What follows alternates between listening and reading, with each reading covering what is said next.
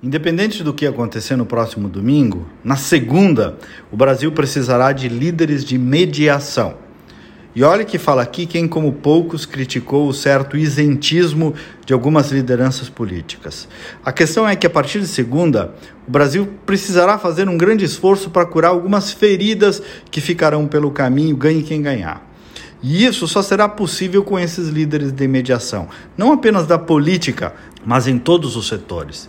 Perdemos esses líderes de mediação, aqueles que juntam lados, percebem a razoabilidade das alegações de ambos e tentam estabelecer um ambiente justo e mais equilibrado. Para isso, amigos, é preciso ter habilidade, eu diria até mais vocação, vocação de estadista. E quando eu falo de líderes em mediação, não é para juntar a direita e a esquerda, não. É para tentar estabelecer uma mediação especialmente entre os poderes uma concertação nacional mínima que faça todos colocarem a mão na consciência Alguém tem que chegar nos próceres do Judiciário Nacional e dizer: vem cá só um pouquinho, acho que foi longe demais, vamos acalmar, vamos reencontrar o equilíbrio, vamos acertar o ponto. Alguém haverá de chegar na mídia, idem, na academia, em setores da igreja? Porque quem acha que o monopólio do desequilíbrio está apenas com o Bolsonaro também está com um olhar desequilibrado. Tudo acabou ficando muito aparelhado, muito tendencioso, especialmente as instituições que eram para ser um ponto de equilíbrio. O Brasil já teve líderes religiosos no, no passado que cumpriram esse papel, já teve líderes de imprensa que cumpriram esse papel, já teve líderes jurídicos com esse papel, magistrado, que eram grandes conciliadores independentes, já teve empresários que tinham esse olhar, mas a pátria foi perdendo os mediadores.